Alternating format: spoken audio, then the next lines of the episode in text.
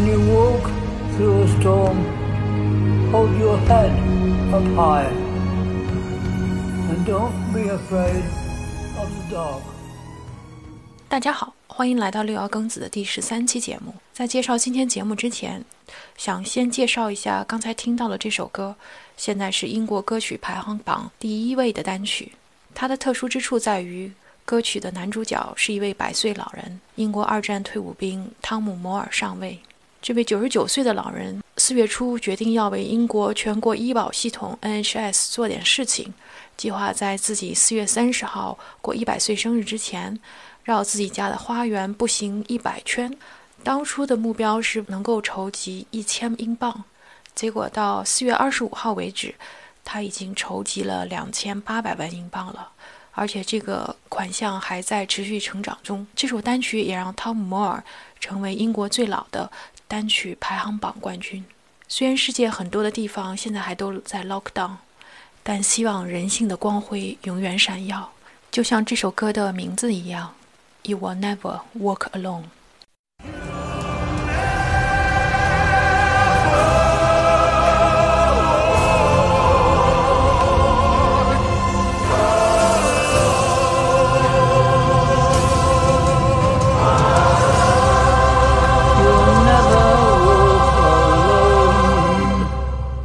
今天非常感谢王晨来到节目。王晨久仰了，是这个研究罗马史国内的一个大神，翻译了很多著作。呃，并并没有，我只是那个呃机缘巧合，最近几年翻译了一些那个罗马史的书，比如那个 Mary Beard 他的一本就是《罗马元老院与人民》SPQR。然后我现在正在翻译的也是一套呃 Profile 出的一套这个罗马史，它是从那个就是。史前时代一直讲到就是帝国时代，然后讲到西罗马的灭亡，这样整个一套，我大概有那四五本吧。我准备这最近几年把它翻译出来。嗯，非常了不起的成就，而且想介绍一下，如果大家不知道 Mary Beard 和他这本书《罗马元老院与人民》，强烈安利大家去读一下。呃，这本书好像是二零一五年出版的，呃，出版以后立刻被很多。高端的学界，比如说《经济学人》《纽约时报》书评、《华尔街周刊》等，评为当年的最佳图书。而且，Mary Beard 这个人也是在这个英语世界非常有成就的一位学者。他2018年的时候被英国女王封为了这个女爵士，所以也是非常高的一个成就。另外，还想安利大家一下，油管上、YouTube 上有一个。呃，Mary b e a r 在二零一五年和 Boris Johnson，我们现在英国的首相的，呃，一个 PK。当时他们两个人等于是一个为希腊文化站台，一个为罗马文化站台。在 BBC 最著名的主持人 Andrew Marr 的嗯这个节目里头，他们当时对了一个整个一个剧院的人各自阐述是这个希腊文化对后世的影响大，还是罗马文化对后世的影响大。这个节目整个大概一个半小时吧，非常非常的棒，非常非常值得大家去看一下。呃，尤其这个 Boris Johnson，二零一五年的时候还不是首相嘛，你完全可以看出来，他因为他是读这个这个古典文学出身的，所以这是这是他的一个 comfort zone，所以讲话也不结巴，然后非常有蛊惑性和煽动性。但是最后不幸的是。两个人在做这个演讲之前，就是 PK 之前，观众们大概是三分之一占希腊文明，三分之一占罗马文明，三分之一不知道。结果两个人 PK 完以后，啊，接近百分之六十的人吧占了罗马文明，就是说 Mary Bear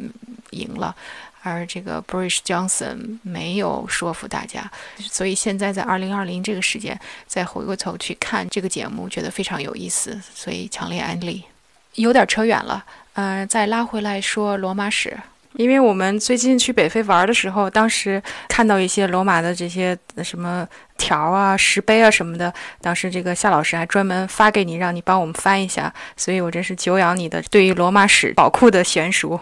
其实我也是借助了一定的工具，网上有一个拉丁铭文数据库，我是那个把他给我的那个照片上面辨认出一句两句，然后用那个去查，就一下子查出来了。嗯嗯，总而言之，你比我们专业的非常的多。今天请你来呢，是想讲一讲一个非常有趣的题目，就是地中海的千年海盗史。这个海盗当然哪里都有了，英国也有维京海盗，也伊丽莎白女皇期间也有所谓的奉旨做海盗的人。但是今天要讲的是地中海附近的，因为千年地中海史也可以说是一个千年的海盗史，所以今天特意请了大神来给我们讲一讲关于这方面的知识。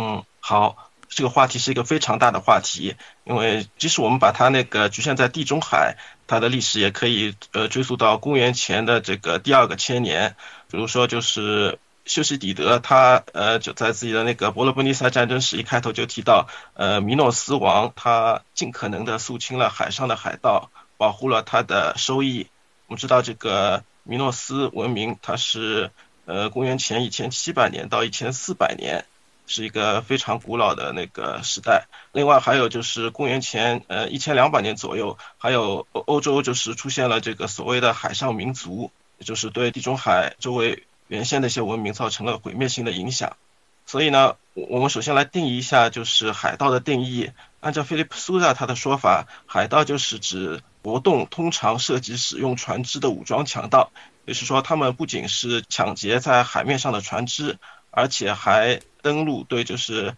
沿海的城市进行攻击。我想首先讲一下关于海盗这个词的一些词源。我们现在就是英语当中称的，就是海盗叫 pirates，这是一个来来自希腊语的 pirates，pirates 它的词源就是 pirao，就是尝试的意思。现在英语当中叫 experience，experiment，这个里面都有这个词根在里面。但是这个说法呢，并不是那个最早的，它是直到公元前三世纪才出现。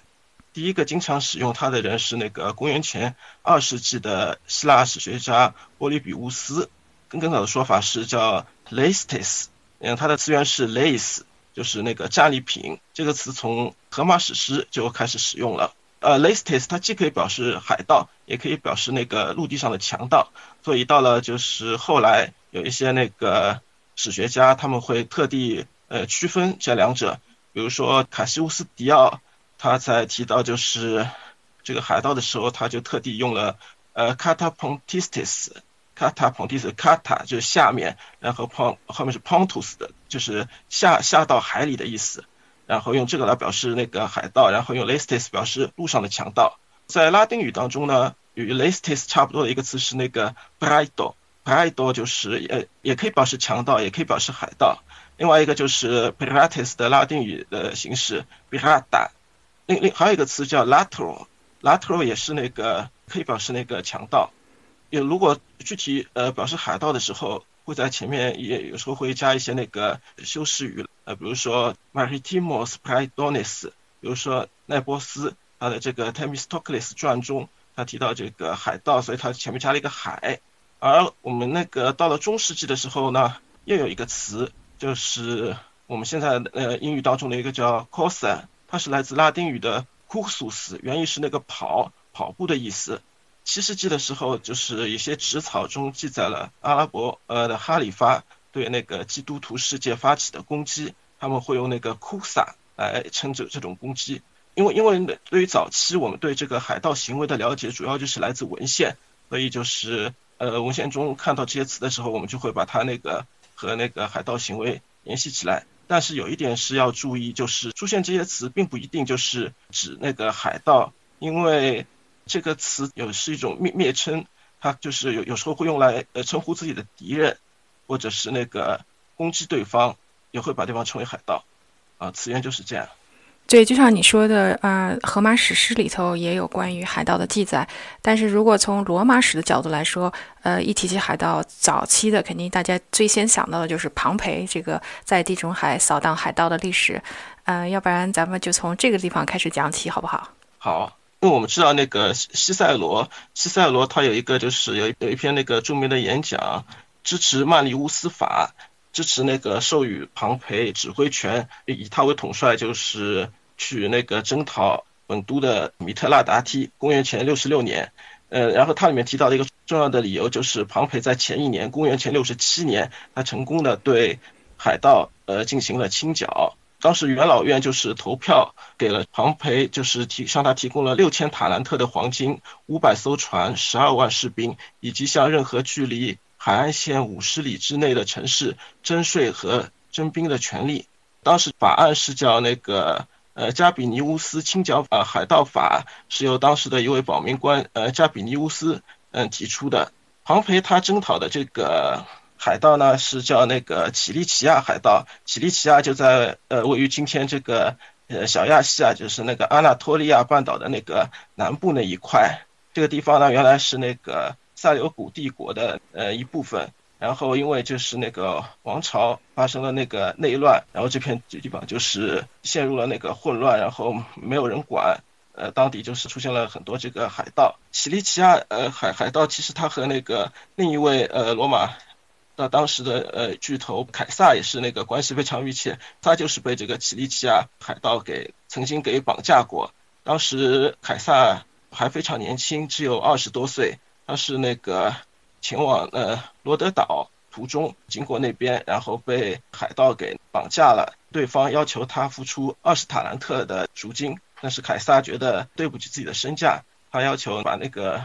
赎金提高到五十塔兰特。这个五十塔兰特赎金多呃是是多少钱呢？相当于三十万个那个 denarius，也就是当时罗马一个元老阶级一年的收入。然后那个拿到这笔赎金以后。凯撒获释以后，他马上就组织部队把他的海盗给那个抓了起来，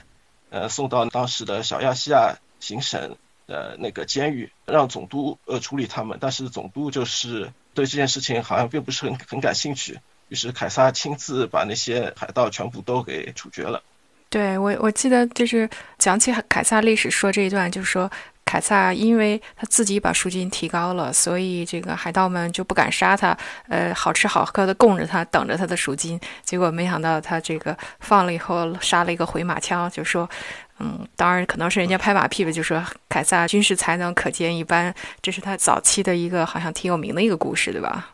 是的，呃，普鲁塔克写的那个《凯撒传》，还有那个苏维托尼乌斯的那个《凯撒传》里面都有提到。嗯，不过庞培所所谓的就是肃清了海盗。其实事实上可能并非如此，因为因为仅仅过了几年，西塞罗呃又又有一篇著名的演讲叫那个为弗拉库斯辩护，它里面就提到当时的一个呃小亚细的总督弗拉库斯，他提出要求拨款像或者像当地那个征税，要建立舰队呃打击那个呃当地的那个海盗，说明那个海盗根本就没有被消灭掉，而且庞培他用了和以往就是不太一样的方法。他对那个除了一些首恶，他把他们给处决了以外，其他大部分都呃释放了，呃让让这些人就是回归那个正常的生活。维吉尔在他呃的农事诗也写于那个公元前一世纪三十年代末，他这个农事诗里面就提到了就是被庞培释放的某一个海盗，然后他后来是到了意大利南部的塔兰托附近，成为了一个养蜂专家。后这个这个诗中就写到。呃，他在树丛中四处种植草药，在周围周围种上洁白的百合、马鞭草和尖尖的罂粟。他在精神上像国王一样富有。嗯，但是我的印象中，庞培之所以被称为这个伟大的庞培，是跟他扫荡海盗这个所谓的功绩是密不可分的。但是你觉得好像只是个花头是吗？呃，当然他是有功绩的，就是他的那个行动的规模是非常非常的大，他把那个呃。呃，那片海域分成了十三个区，然后分头就是对付他们，仅仅三个月就消灭了所有的海盗。但其实这个在多大程度上事实呢，还是值得商榷的。因为在那个罗马那那个时候，海盗它的危害，我觉得应该是被夸大的。罗马人就是常常是把那个海盗作为自己扩张行为的呃一种借口，也就是说，就是呃夸夸大海盗的那个危害性。或者是他们就是那个把自己的一些敌人称为呃海盗，然后以此为借口对他们进行征讨。哦，就是给人家扣个帽子，然后就有理由杀人家了。对，这个是那个非常非常常见的一个。庞培是那个海盗的，就是征服者，但是他的儿子却被挂上了那个海盗之名。庞培就是他的儿子 Sextius，后来与那个奥古斯都为敌。后世的史学家就称那个庞培之子。呃，庞培之子通过他父亲的两个侍奴，用海盗肆虐大海，这是维利乌斯帕特库鲁斯的那个说的。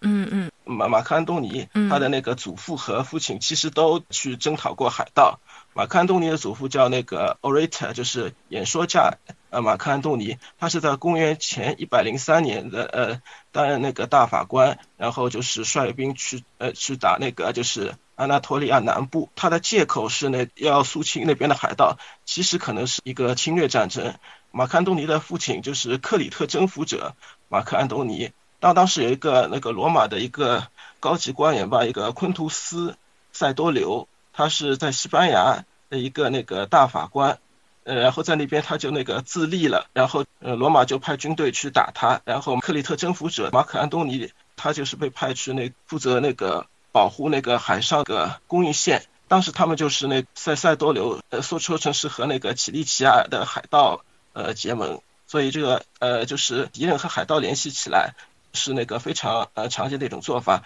意思上就是说，你已经是不是属于那个我们文明世界的一员了，所以我们怎么打你都可以。啊，这个给敌人乱扣帽子是这个古今中外都常用的一种方法。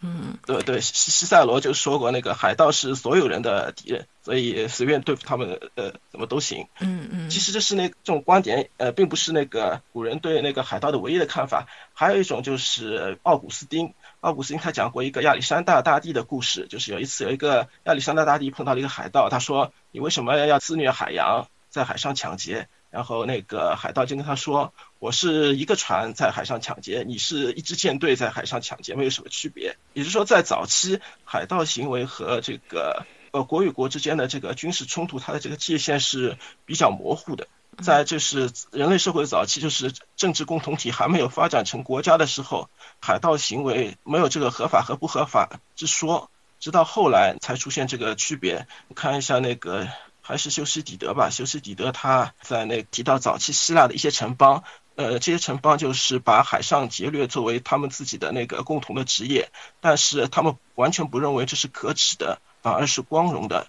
他们在海上行劫而致富，而认为自己可以是自豪的。也就是说，这个是那个完完全是就是有有有两种的经济方式吧，一个是以贸易为生的，一个是以那个掠夺为生的。呃，像像雅典一些国家，它是就是最早抛弃了就是原来的那种那个生活。像那个罗马，就是他打过那个三次伊利里亚呃战争。其实那个起因就是伊利里亚人是抢劫了罗马的船队，然后罗马人就是去那个派使者找找到他们的女王，要求他们停止这种行为。但是对方觉得我们一直就是这样做的，完全没有觉得什么不妥。但是罗马人认为这是一种那个战争行为，一方面认为认为是理所当然的。嗯，对，嗯，这个确实可能就像呃，农耕民族和这个游牧民族，它这个两种的生活方式完全不一样。对海上来说，正常的贸易和正常的抢劫，可能都是生活的一部分。对，就是在那个早期希腊城邦，他们之间就是那个互相那个抢来抢去，因为因为就是他们之间有那个有有这样一个原则嘛，就是你对我的城邦当中的某个成员，你伤害了他或者抢劫了他。我是有那个权利，我是那个合法的，可以对你的那边的任何一个成员进行这个报复的，就就被认为是合法的。所以就是那个奥德修斯，他嗯有一次呃就是那个奥德赛里面写到，就是他不敢说自己是伊萨卡人，他假冒自己是克里特人，就是可能就是为了防止呃对方就是知道他那个被他抢劫的那个地方的人对他进行报复。报复。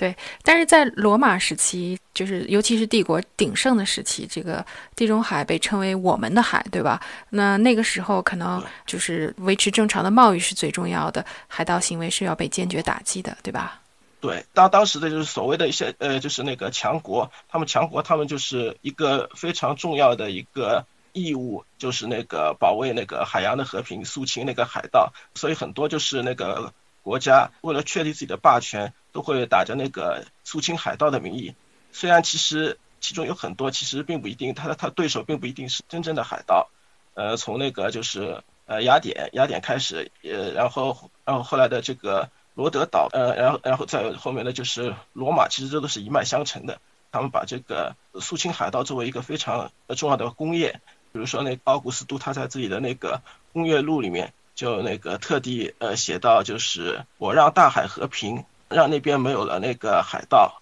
对，这就是他的那个重重要的一个功绩吧。嗯嗯，因为奥古斯都的那个工业录写的挺短的，是吧？我我印象中，那能提这么一句，可见是一个挺重要的。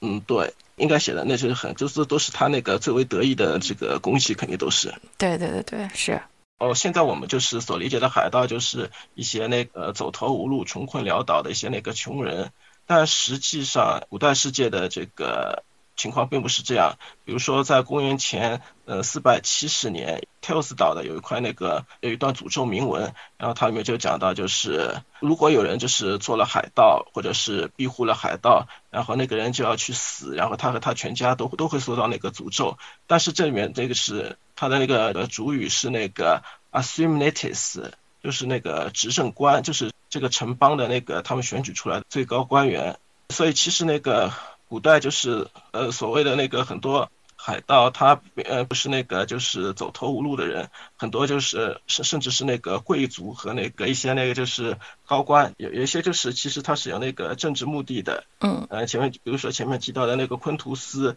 （Sertorius） 塞塞多留，他其实就是原来就是那个被派往西班牙的一大法官，然后他在当地就是实实行了那个收买人心的政策，自立为那个总督。但是在那个记载中，就是有会把他那打上那个海盗的那个标签，因为海海盗就是刚刚才说过，海盗是一个就是一个带有那个贬义的词，是用来那个骂人的话，就是你你你对某个人不满，就可以称他是那个海盗。比如说西塞罗在那个论长谷里面，他就说就是提到一个就是那 Publius Claudius Pulche，呃这个人，然后他就他就说这个人是在起利奇亚的时候，他是那个满足了海盗的欲望。就是这话就说的非常的难听了。嗯嗯嗯。就是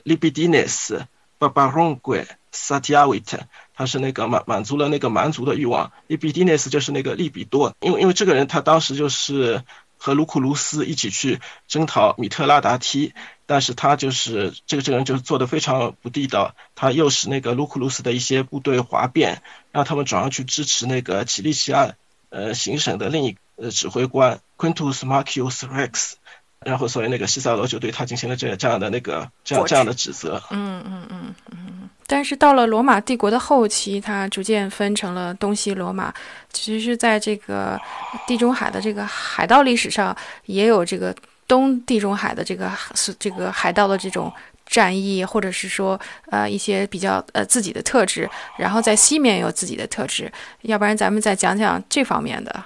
嗯，我们还是从那个就是呃阿拉伯的兴起开始说吧。嗯，从那个公元七世纪初开始呢，就是呃穆罕默德创立了伊斯兰教，然后他的在在在迅速统一了这个阿拉伯半岛，然后他利用那个东罗马帝国和那个萨珊帝国常年开战的机会，就是迅速呃扩张。他是从六百三十六年占领了大马士革。六百三十八年占领了耶路撒冷，六百四十年打下了该萨里亚，六百四十二年打下了那个亚历山大里亚，六百九十八年占领了那个迦太基，然后就是罗马北非的很多据点都是被穆斯林就是给占领了，然后这些穆斯林他们形容他是那个一手拿着剑，一手拿着那个古兰经嘛，呃，这行动是那个带有呃强烈的呃宗教色彩，对地中海的那个贸易造成巨大的破坏。我们从那个就是公元七百一十六年一个呃法兰克当地一个修道院的文献中可以看到，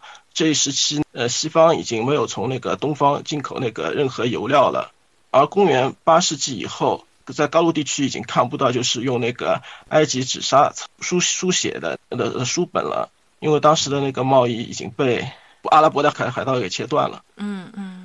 这个是就是那个阿拉伯人，就是虽然我们不一定能够把它称为海盗，因为他很多这个行为其实是那个国家在背后那个支持的，但是客观上就是阿拉伯人隔断了那个东方和那个西方的贸易，然后使得就是对，然后对，然后使得就是原来就是那个马赛啊，然后南欧沿海的一些地方，然后它的贸易就就终止了，然后经济中心就移动到了那个莱茵河和塞纳河之间。就是现现在的那个西方文明的中心，就是真正北移了，从那个地中海沿岸移到了那边，就是它的一个巨大的影响。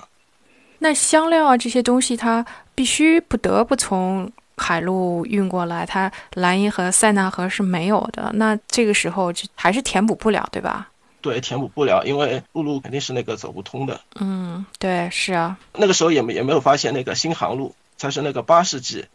然后我们我们再来讲一讲，就是地中海东部，威尼斯和那个热那亚。威尼斯呢是原本也是那个，它是拜占庭的一个自由市，后来成为了它的一个就是非常重要的一个臣属国，它是那个维西呃就是连接这个拜占庭和西方的呃重要的中介。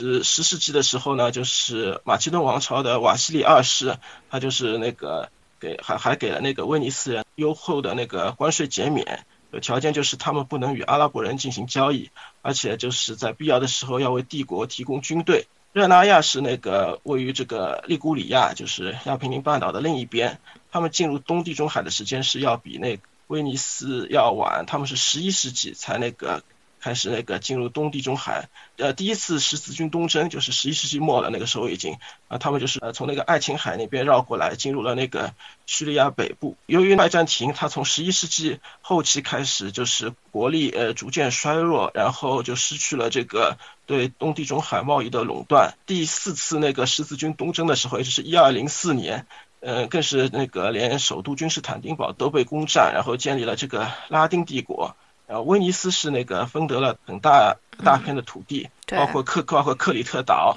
然后从此就是脱离了和拜占庭的就是那个这种宗主关系。对，然后拜占庭只能够找热那亚求助。那当时另外一个就是重要的一个海上那个呃贸易强国。然后一二六一年，尼基亚帝国的米哈尔八世。在热那亚人的帮助下，收复了君士坦丁堡，所以从此就把那个贸易特权就让给了热那亚人。嗯，特别是像他那个开放自己的就是那个黑海航路。然后从此以后，威尼斯和热那亚人之间也就频频爆发了冲突。一二九六年呢，威尼斯人放火烧毁了就是热那亚在那个佩特拉的街区，热那亚人则是那个屠杀了君士坦丁堡的威尼斯人。嗯，一二九八年，双方爆发了库尔佐拉海战，呃，热那亚大胜。但是也自己也那个元气大伤，于是，在那个一二九九年，就是双方议和，然后从一三七七年开始，这两个国家就打 Q 加战战争，热那亚人被打的就是一蹶不振，然后这两个国家当中就是互相那个袭击对方的船只的那个现象就比较多，然后他们借口还是那个就是打击海盗，但实际上这个打击海盗和那个自己是海盗这个区别是非常的微妙。威尼斯人他们有一些那个就是海峡船长。就是负责在那个亚得里亚海上，就是保卫那个来往的那个商船。虽虽然当时就是对这个船长做了那个很多规定，比如说那个如如果海盗伤害或者可能伤害了威尼斯人，这个船长就可以呃把他们抓捕起来，按照罪行严重的程度惩罚他们。但是如果没有伤害到那个威尼斯人，船长就不能够呃格杀海盗，但是可以烧掉他们的船。但是如何判定海盗呢？这个就是一个非常那个微妙的问题，因为当时的那个来往的船只肯定呃都是有那个武装的，你不能够就凭他这一点来判断他是不是海盗，所以有规定，如果有武装船只威胁到威尼斯人以及他们的船只或货物，就可以被视为是海盗。但如果经过仔细的调查，认定船上的某些人没有参与任何攻击，这些人是那个可以被释放的。而实际上，就是真正的海盗，其实还是那个双方的那个利用的对象，因为就是威尼斯人他发的呃那个文件中还可以看到，他还是雇佣了一些海盗为自己那个侦察海域，呃，条件是他们可以保留自己抢来的东西，但是不能留下那个船只和土地。嗯，而且有些这些这个划桨手，他们是用击败的海盗或者是敌人来作为他们这个这些舰队的划桨手，对吧？对，这这是那个奴隶的一个用处。嗯，对，就我的理解是，威尼斯的舰队它一般都是一个大的舰队，它有专门的保护船啊，什么都是几十艘在一起的。而热那亚人他因为这个航海技术比较好，他的船速要快得多，所以他是那种。个人英雄主义属于那种抢一票就走的，所以这个这也是两种不同的 style 吧。然后威尼斯在往小亚的这条路上，什么克里特岛啊、罗德岛啊，都是它的重要的补给地，著名的海军军官什么什么都那个。所以可能这两两个两个公国对海上贸易和战争的这个 strategy 是是不太一样的。对。是的，他们的那个就是很多那个利益，然后活动的区域都是相同的，所以肯定会发生那个冲突。然后他们就互相指责那个对方抢劫自己，对方才是海盗行为。经常就是威尼斯人派出去那个保护那个船队的那个舰队，他们结果反反倒是抢了那个热那亚人的船，然后热那亚人就还有其他人，他们就会那个反过来就是起诉那个威尼斯人。嗯。反正这个也是一一堆狗血账，然后另外又跟这个阿拉伯人、这个奥斯曼人勾结，然后这个几方博弈，打来打去。那我们下面转到西地中海吧，因为西地中海的海盗活动也持续非常久，非常残酷。从萨拉森海盗开始，是公元八世纪、九世纪，直到十世纪，都连续制造了非常数量庞大的牺牲者。比如说，在公元九百一十五年，当时拜占庭的帝国，它是统治这个西西里地区的，但是实际上他们没有办法对。真正在那个地方有管控，所以当时在巴勒莫的酋长，就是所谓的阿拉伯人的酋长，就是海盗酋长了，提出了这个订约要求，拜占庭每年要支付两点二万拜占庭金币，以换取海盗不袭击意大利南部的卡拉布里亚和布里亚两地。当时这些地方遭到萨拉森人的袭击以后，当地的拜占庭官员就已经逃跑了。呃，曾经出现过市民。五六千人被杀，一万多人被抓到北非的这种惨剧，所以非常的悲惨。当时的人民，他当时主要的袭击的目的就是，虽然没有什么，已经没有什么财物被抢掠了，但是他主要就是绑架劳动力。所以被杀的这五六千人主要都是老年人或者是孩子，他们不能成为劳动力，而剩下的人都是青壮年被掳去了。所以他们被送往北非的时候，要么是作为兵力投入到与基督教战争的这个最前线，要么是到市场上出售，比如说男人作为农庄的奴隶，女女人作为这个做家务的奴隶，或者男人用这个锁链锁铐住，作为加来船的这个划桨手被封在舱底。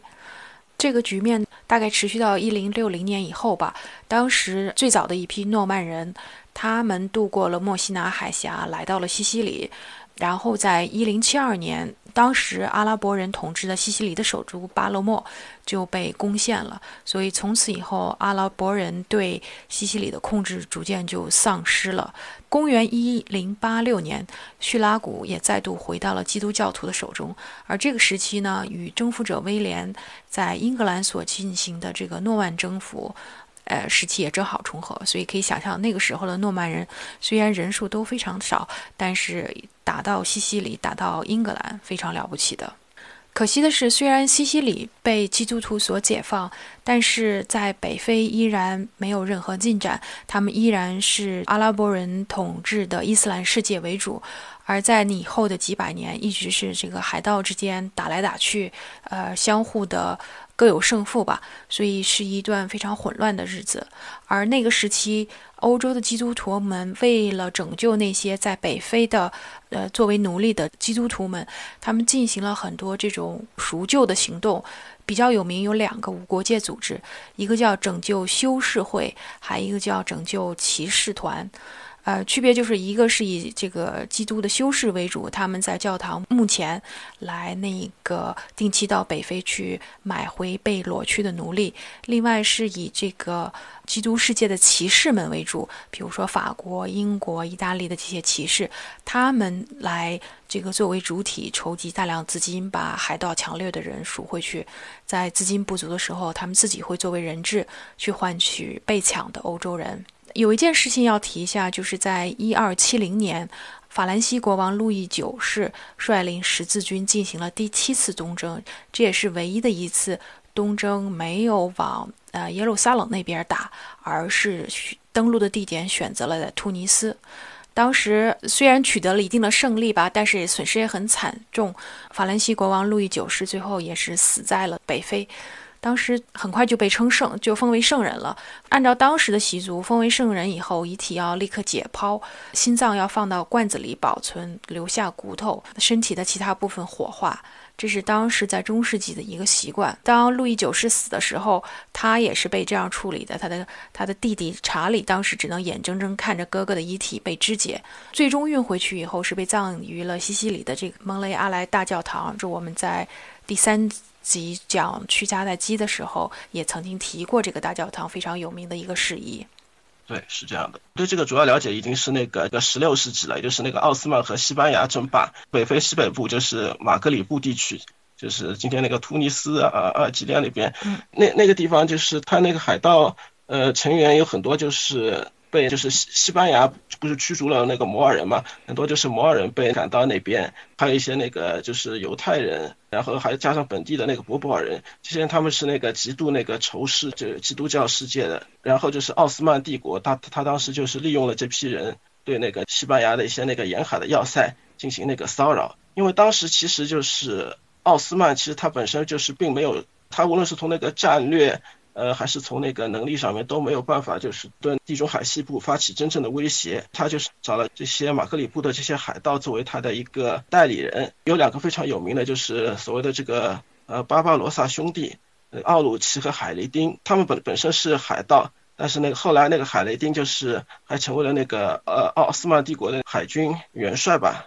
因为当时的所所谓的战略就是主要就是那个控制这个主航线，还有控制那个沿海的要塞，并没有大规模的交锋。因为西班牙它自己的兴趣也也是也是不是主要放在那个地中海，它主要的兴趣是在那个新大陆。那个奥斯曼帝国它的那个利益中心是在那个印度洋那边，所以双方都是采。这种就是利用海盗进行那个互相牵制，然后基督教世界它就是用用了一个呃圣约翰骑士团团，也叫伊人骑士团，那个一一开始叫那个罗德岛骑士团，因为他们是就是驻扎在那个罗德岛，然后他们就是对那个奥斯曼呃商船进行呃抢抢夺啊什么这种行为，所以被称为基督教的那个海盗。嗯，然后他们是在那个一五二二年是那个被赶出了罗德岛，然后把然后把他们重新安置在了那个马耳他岛。所以后来就就叫那个马耳他骑士团。提到马耳他骑士团，当然就要讲到那个著名的马耳他海战，就是因为当时在十六世纪的时候，因为这个马耳他骑士团在相当于地中海的这个要塞马耳他，经常打击奥斯曼帝国的海船，所以最后奥斯曼帝国决终于决定要再收拾他一次。所以在一五六五年，当时这个奥斯曼远征军从君士坦丁堡启程，一路杀过来。据说当时带了五六万人，而马耳他本地驻守的人大概只有呃五百名骑士，再加上一些几百名的志愿兵啊什么的，还有一些奴隶。但是就是这样的一个非常悬殊的情况下，他们以少胜多，最后在围攻几个月以后，打败了奥斯曼远征军，取得了胜利。所以这也是基督教历史上这个非常有名的一次战役。另外就是说，这个圣约翰骑士团，再多讲两句哈。圣约翰骑士团他们很多人后来被埋在了西西里的那个非常著名的那个阿雷大教堂。教堂里面有卡洛斯亲自题的一段文字，说这片大理石地面下长眠着因义而献身的战士们，他们拼死留下的业绩永恒。在引领英雄的坚强信仰面前，上帝将天国里最好的席位赐予他们。他们的勇气带给我们荣光，这些战士肉体内流淌出的鲜血，将变成他们有匆匆过往的现世，去往永恒来世时的辉煌。最后的最后，再说点八卦。文艺复兴时期非常著名的画家卡拉瓦乔，一生放荡不拘，爱少年，跟人打架喝酒，什么都干。他后来就是因为犯了事儿，所以跑到了马耳他。有一幅非常著名的画，叫《被斩首的圣施洗者约翰》，就是卡拉瓦乔的一幅名作，而且是唯一的一幅由卡拉瓦乔签名的画作。这幅画现在还藏在马耳他的一个教堂，而且他的这个画的取景也是取材于马耳他骑士团刑法典中所记载的一所监狱。卡拉瓦乔他逃到了马耳他以后，就是贿赂了当时的骑士团的大首领，然后居然还被封为了骑士。结果后来这小子又不老实，在马耳他又犯了事，然后最后不得不再次逃亡。逃亡期间，他画了一幅画，想送给马耳他大首领，说翻案。但是最后他好像是，呃，江湖传说是他被马耳他骑士团追杀，后来也死得挺早的。嗯，当时这个不是很确切的官方版本吧？如果大家有机会去马耳他的话，可以去看看这幅非常著名的卡拉瓦乔的画。那么今天的节目就到这里，非常感谢大神王晨过来给我们讲解了这么多古希腊、古罗马关于海盗的知识，非常感谢。嗯。When you walk through a storm, hold your head up high, and don't be afraid of the dark. At the end of the storm, there's a golden sky. to the song of the love.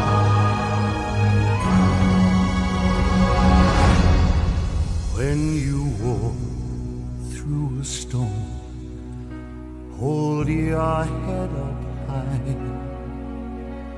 and don't be afraid of the dark. Of the end of the storm, there's a golden sky and a sweet silver song of the lark. Walk on through the wind, Walk on through the rain, though your dreams be tossed and blown. oh